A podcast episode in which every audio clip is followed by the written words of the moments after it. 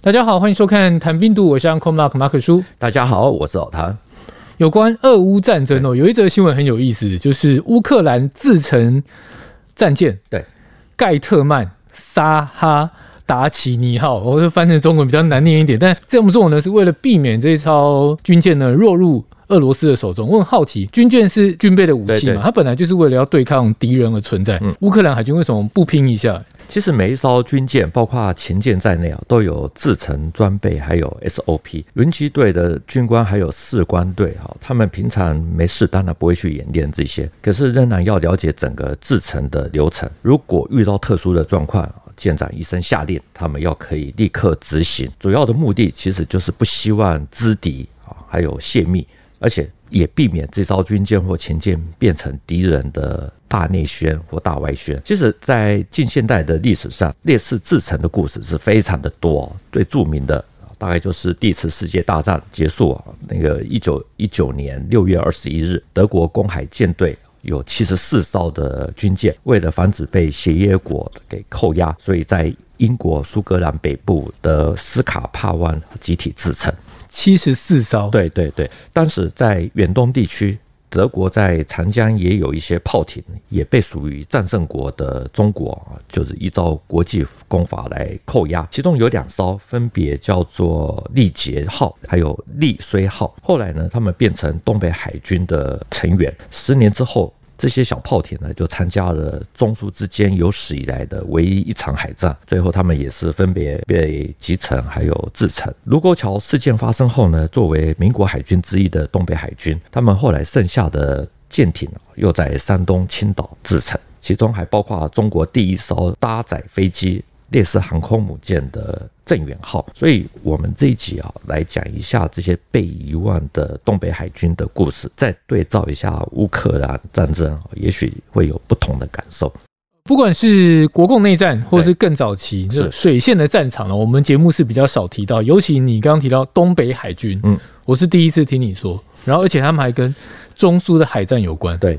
中苏唯一的这场海战呢，是发生在一九二九年的十月，是中东路事件的一部分。我们知道，这个民国初年的时候，东北是奉系张作霖、张学良父子的天下，他们拥有自己的空军。还有海军，甚至于这个他们的炮兵也是非常的有名。蒋介石在北伐成功之后呢，除了准备要打造一支钢军，要对抗帝国主义，同时呢，还他还力挺张学良，把沙俄时代新建的中东铁路把主权给收回来。而张学良呢，他自己也想立威，提高东北的地位。所以虽然刚刚说是中苏的海战，是，但其实是东北军单挑苏军嘛？没错。谭德刚在访问张学良口述历史这本书里面呢，他有提到这一段啊，就是张学良说，刚开始的时候其实是打赢的，苏联换成加伦将军啊，就是那位协助建立黄埔军校的苏联顾问，这个苏联才打赢这场战争。他说这场战争好惨啊，整个旅。全部都覆灭。至于舰队怎么的，张学良没有特别提到。可是他说他曾经去过同江，与沈鸿烈啊一起去，还吃过现抓的白鱼啊。他说真是好吃，完全没有任何的腥味。听起来其实有点怪，因为你没有提到海军，然后也没有提到战争，对，然后却只讲到想到白鱼是。然后这位沈鸿烈又是谁？沈鸿烈是东北海军的大佬，东北海军的副总司令啊。这个可想而知，总司令就是张作霖啊。张作霖走了以后，就是张学良。一九四九年后，沈鸿烈也来到台湾。至于同江啊，是一个地名啊，它是位于黑龙江、松花江还有乌苏里江的汇合处，所以又叫做三江口。因此，这一场海战呢，又被称为同江之役，也有人说是三江口中苏海战。总之呢，东路事件啊，它在升温之后，为了要对抗苏联啊，所以沈鸿烈呢，他就运送了大炮还有水雷到三江口。第一线摆水雷，第二线呢，找了一些铁索作为拦江，就是阻挠船通过。对对对。第三道呢，就是盛放数艘的商船在水道，然后这些船桅杆呢，他们也用铁链啊等等把它给缠绕起来，作为拦阻线。你说他把船桅用铁链缠绕，对，这这一招听起来蛮复古的。我脑海中有浮现一些画面。然后前面有提到那个东北海军，然后怎么没有派船去，反而让商船上阵？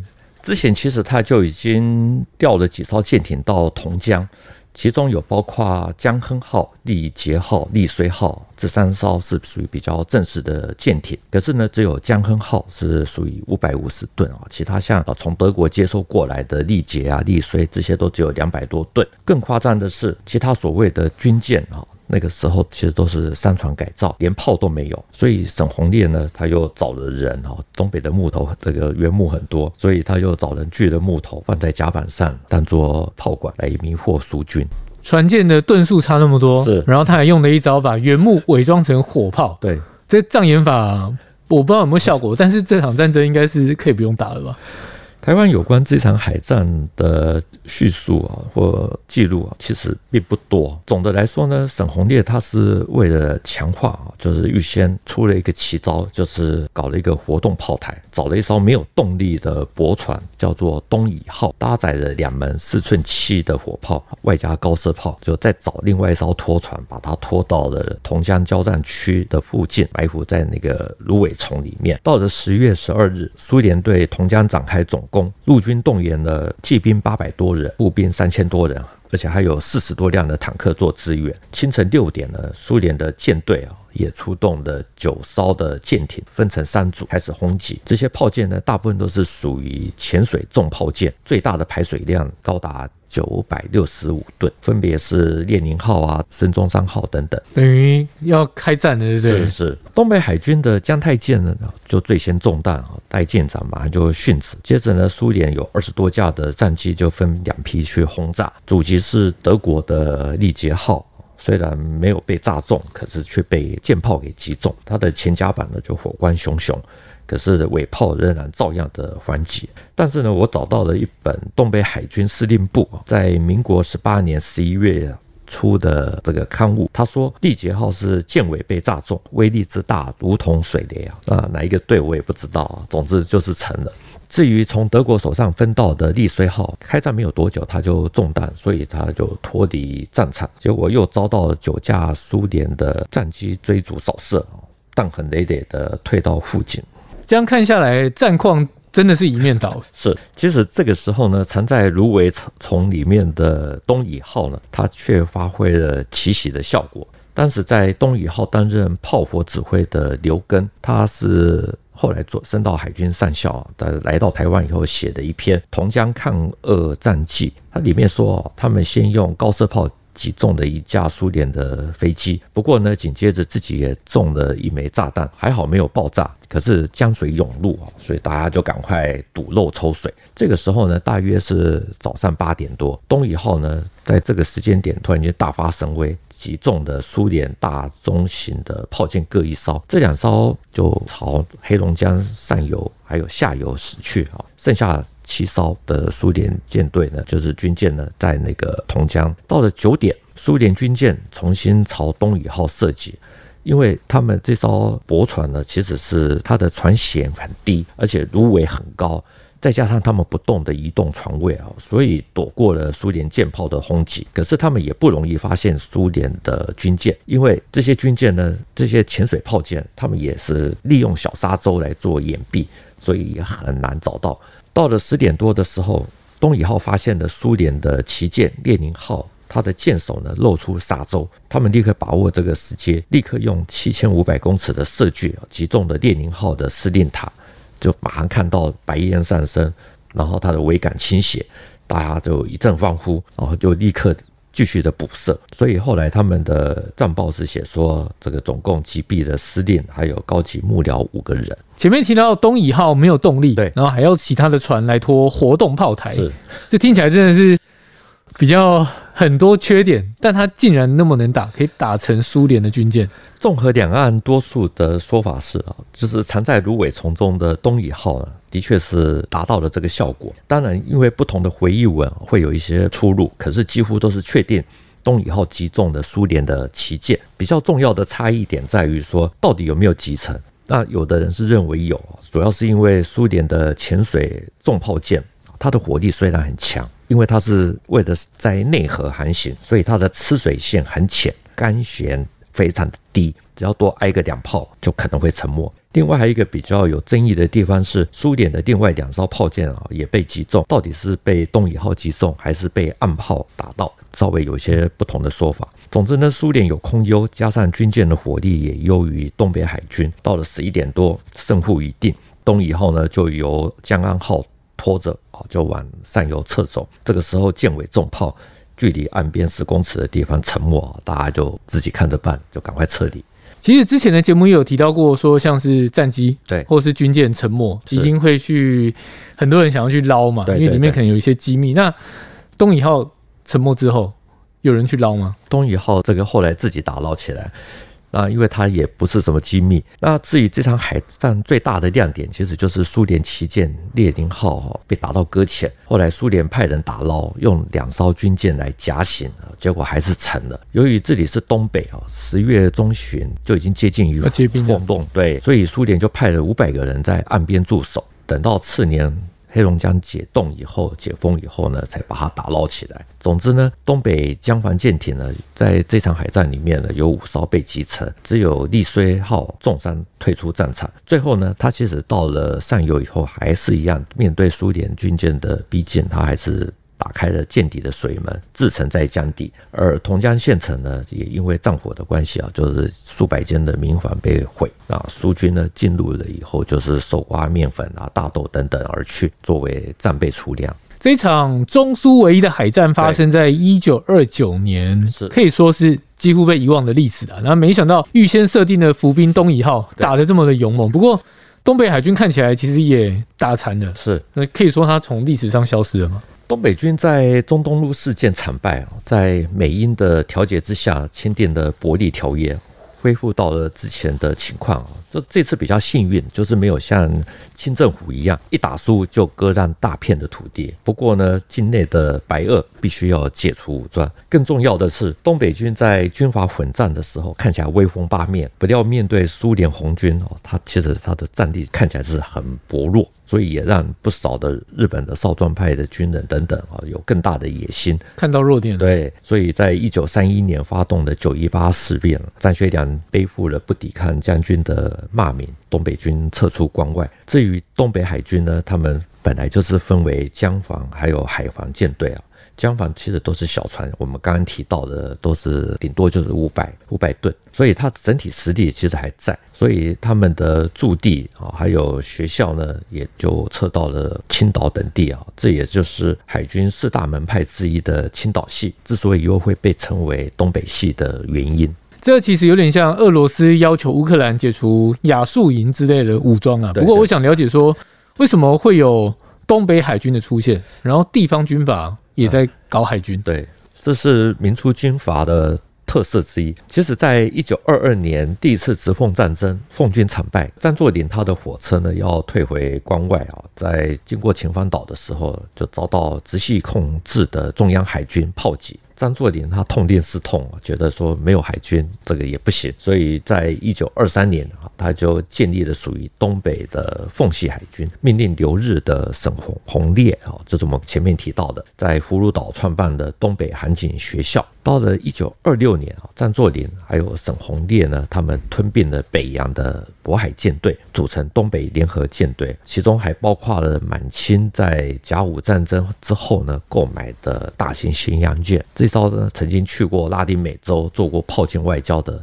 号称是天朝第一舰的海奇号。所有的舰艇呢，大大小小加起来有二十七艘，吨数是三万两千两百吨。占全中国海军的七十六趴哦，这么高的占比是，所以那个时候东北海军呢，才搞了几年，马上就比闽系还要强大。最值得一提的是，张作霖他还有一艘镇海舰，上面呢载有从法国买来的八架水上飞机，所以他成立了以这艘为母舰为核心的水面飞机队。这是不是阳春版的航空母舰的概念？是，所以有人说这个镇海号是航空母舰啊。不过我们还是要严格一点的标准来看，就是它其实还不能算是啊，顶多只能说它是类航母，或者说是飞机搭载舰。对，但它有那个对意那个意思在。是是，大陆有一本书叫《蒙童夜谈》，有详细的介绍，里面就提到说，飞机的起降，镇海号都必须要停车，用起重机先把飞机吊起来，吊到海面上，然后才能起飞。降落的时候呢，也是一样，镇海号也要停车，用起动机把飞机吊到甲板。而且呢，沈鸿烈他还找苏联人来做教官，很快的就创造了许多中国海军的第一记录。有哪些第一啊？一九二六年七月，蒋介石正式北伐，闽系海军加入了国民革命军的阵营。所以取得中央海军老大哥的地位。为了要阻止北伐军利用海运，所以在一九二七年三月，沈鸿烈他就率领东北海军的镇海舰、海旗舰啊，这些我们刚刚提到的，就南下上海与闽系海军对打。在这年的三月呢，发生了连云港海战，镇海号呢首次利用舰载飞机就空袭了陆上目标，还有闽系的他们的军舰。到了一九二七年九月啊，镇海号。还有其他等等哦，就是进入了长江，去轰炸了江南造船厂。这个是上海有史以来第一次遭受到来自于海上的轰炸，而闽西海军只能躲在长江里面，不敢出来。一九二八年十二月，东北易帜，接下来就是隔年的发生的中苏海战，东北海军的江防舰队几乎被歼灭。到了九一八事变爆发后。其他的东北海军就转到了青岛这个地方为母港。这果然是一个 内斗内行、外斗外行的年代。但你之前提过，抗战使得闽系的海军几乎覆没了，是几乎没了。那东北的海军也是一样吗？其实，在打完中苏海战之后呢，东北海警学校就是沈鸿烈他所成立的，在一九三零年改名为葫芦岛海军学校。九一八之后呢，他们又。这迁到了刘公岛，然后再迁到了青岛，变成青岛海军学校。那后来呢，先后来到台湾的东北系的海军这些学生，就有人升到了海军总司令，就是包括了马继传啊、刘光凯等等。尽管东北海防舰队没有受到损失啊，可是他们在失去了东三省之后呢，他们的其实经费也出现了问题，因为你没有税收，所以他们内部的矛盾呢就。台面化，先后发生了几次的家变，沈鸿烈还遭到了枪击，所以造成了东北海军的大分裂。海旗号、海参号还有昭和号这三艘大军舰呢，就出走，变成了广东海军。这样是不是代表东北海军的传奇？是，其实就这样，真的就没了。对，对，在卢沟桥事变之后呢，淞沪战役打得如火如荼啊。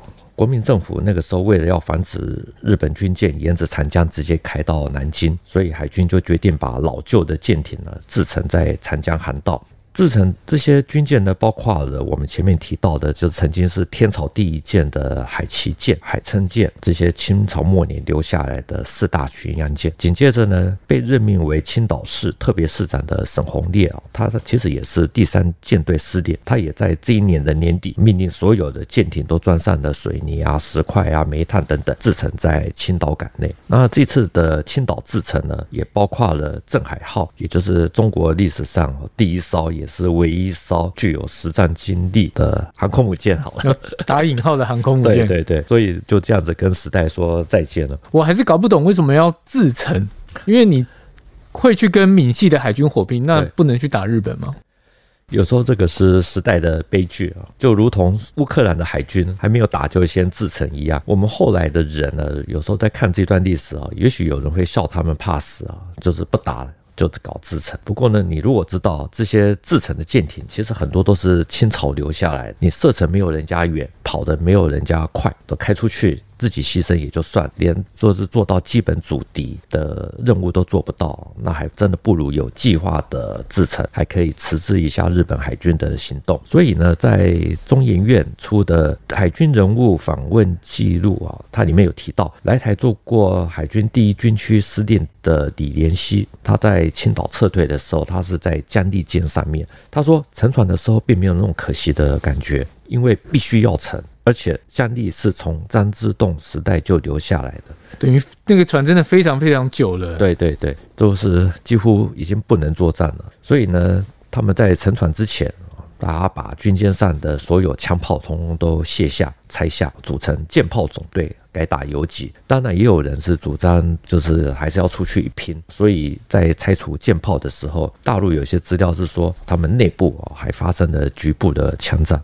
我们听完东北海军的崛起，对，然后分裂到结束，可以回到一开始提到那个中苏唯一海战的主题，因为他尽管是打输了，老谭你怎么看这场海战，或者是发生在一九二九年这场中苏战争的意义？我最大的感想其实是军阀的部队普遍性真的是没有战斗力，一定要经过彻底的改造，才有办法越级打怪，抵抗外物。因为我们知道，就是东北那个时候，其实已经有自己非常完善的军工产业。对，东北是军工重镇，对，号称勇冠全国啊。所以在打直奉战争的时候，他们的炮兵其实是威风八面。没想到面对苏联啊，竟然是打成这个样子。所以日本之后会发动九一八事变，其实这真的是一个重要的原因，因为觉得这些东北军并没有什么特别的战斗力。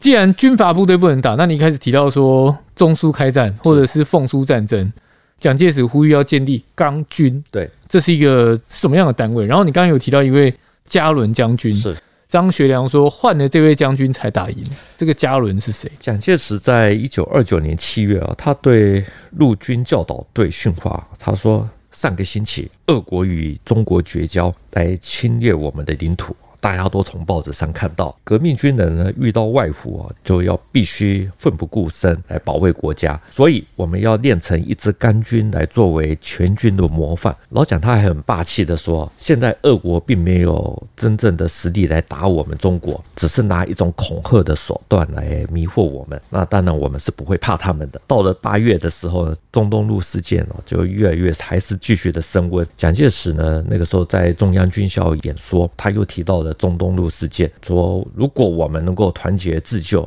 做苏俄啊，就不会像这样子来威胁我们。现在俄罗斯呢，挑衅已经有一个月了，其实是装腔作势、张牙舞爪，抬出他的纸老虎来吓人，可见他们是不自量力罢了。他又对大家喊话说：“我们相信俄国人绝对没有这种力量来侵略我们中国，所以他一进来，只要我们一打就跑了，不敢多逗留。”你说老蒋说苏联是纸老虎，对。之前乌克兰总统是也有提说，那时候其实俄罗斯已经压到压军队都已经到边境，但他还是就是气势不能输，对，对，有点在拉高那个氛围的感觉。苏联是纸老虎，真的是老蒋说的啊。我们时间拉长来看哈，就是现在来看还真的有点像，但是呢，对于这段。太晚被印证的神议员哦，我们都把这个白纸黑字把它印出来，放在我们的画面里面哈，作为依据，作为凭据、证据。但他那时候讲的其实跟现在也不太一样。对，好了，我们还回到节目上，那他为什么要把调子拉这么高的？是因为他真的看穿了？你说这他真的是神预言，他看得很准，还是其实就是输人不输阵？我觉得是输人不输阵，当然那个时候因为北伐成功，所以也给他很大的信心。信心对，那加上那个时候是苏联他们大革命，所以外部的国际形势不是太好，所以老蒋认为他们被孤立，所以可以放手的打。他在基于这些判断，所以他就跟张学良讲说，中央会在兵力啊还有财政方面支持我们东北军，等于就是说老蒋希望东北军去跟苏联火拼。这个另外一种阴谋论就是的，让东北军可以耗损他们的实力，他坐收渔翁之利。对对对。不过呢，如果看唐德刚的张学良口述历史啊，可以感受到张学良那个时候他自己也想打，目的就是要抬高东北的地位，要好好的打一次，特别是跟外国人打。他还说：“对俄国，我自个儿是不自量力啊。”这是他晚年的感叹。只是因为他没想到说后来会输得那么的惨。那至于说像那个海军啊等等哦，那些他就没有提啊，因为可能就是输得更惨的关系。这次我们其实可以看得到，乌克兰固然损失很大。俄罗斯其实也有不少的伤亡，就跟当时的中苏海战，苏联的舰艇也是有一些损失。俄罗斯呢，他已经有两三名的将军阵亡，打仗打到将军殉职，其实通常都代表那支军队吃了败仗。就像张学良说的啊，他们整个旅啊都全军覆灭，将领韩光第他的部下有九百二十一人阵亡，两千多人受伤。那至于被他所说很厉害的苏联的那位将军，就是加伦将军，他是苏联的第一批五大元帅之一。哦，你说他的来头很大，对，而且跟中国的关系不小，是第一批五大元帅之一，所以真的很很强，很有代表性。对。对民国初年啊，因为军阀割据啊，孙中山那个时候想要建立属于一支自己可以控制的武装力量。所以就决定联俄总共。苏联一九二三年派了加伦来做军事总顾问，协助建立黄埔军校，还有提供一些训练啊等等。所以平常心讲，他其实对于国民革命军是有相当的贡献。一九二五年。加伦因为生病的关系，就回苏联去疗养。国民党在孙中山逝世以后呢，内部的左右路线，他们的冲突越来越激烈，所以嘉伦被请出来，在一九二六年五月呢，再度的来华来中国。他还一度参与了北伐的作业。到了一九二七年，他回国之后呢，被任命为乌克兰军区副司令。关系这么对，好像都藏在一起。对啊，对啊，真的。蒋介石他在北伐以后呢，就东北挂上了青天白日满地红的旗帜，他就趁着民族主义情绪高涨的气氛，想要收回沙俄时代修筑的中东铁路。那张学良他也配合，就用激烈的手段，他先封闭了苏联的领事馆。还用武力来接收中东铁路啊，所以苏联就决定说要组织远东特别集团军，他就任命加伦来做司令。接下来结果就是我们所知道的缝隙啊，被打得非常的惨。刚刚听下来，我不知道大家会不会跟我有一样的感触，就是呃感受，不能讲感触，就是那个时空很复杂。对，然后其实那个脉络一直承袭下来，没想到跟现在的事情还可以牵在一起。是因为那位乌克兰军区副司令是。加伦对对，然后还调来跟之前帮助他的蒋介石对一起打仗，这样对打对打。其实我们在看这段历史，真的是会感触很多啊。张学良他在打败之后呢，在美英的调解之下呢，就签订了伯利条约，一切就恢复到原来啊。但是呢，位于黑龙江还有乌苏里江交汇处的黑瞎子岛。这很有名，就被苏联给占领了。到了二零零四年，苏联已经解体了，所以变成是中俄两国呢重定，就是重新勘定国界，把黑瞎子岛一分为二，其中西部就归中国所有。不过呢，老实讲，就是如果我们将心比心，站在苏联的角度来看啊，心里一定会觉得。当时一定会觉得很叉叉叉，我们出钱出力出武器啊，帮助中国搞了一个黄埔军校，就是完成了名义上的统一。你们没有先拿日本控制的南满铁路来开刀，却是先对苏联的中东路来下手。我不知道加伦将军那个时候他的感受是怎么样，但我相信他一定 不是滋味。对，对，也许就是马上就翻脸了。这样是是是，其实拿回领土或保护领土，真的就是比肌肉了，是靠军力，然后。其实没想到中苏唯一的一个海战，那从东北海军的背后，其实你这样一路拉下来，我们刚刚前面也提到了，到影响到现在，对对，到现在其实你还是可以看到那个国际间的角力，那个脉络都还是承袭在，是，对啊，都是非常的现实主义。好，这一集的节目就到这边，谈兵读武，新闻与历史的汇流处，军事是故事的主战场，只取一瓢饮，结合军事历史跟人文的节目，除了在 YouTube 上可以观看，在底下留言交流之外。也能用 Podcast 收听，欢迎听众到 Apple 的 Podcast 给我们留言以及五颗星的评价。再次谢谢老谭，谢谢大家，我们下次见，拜拜，拜拜。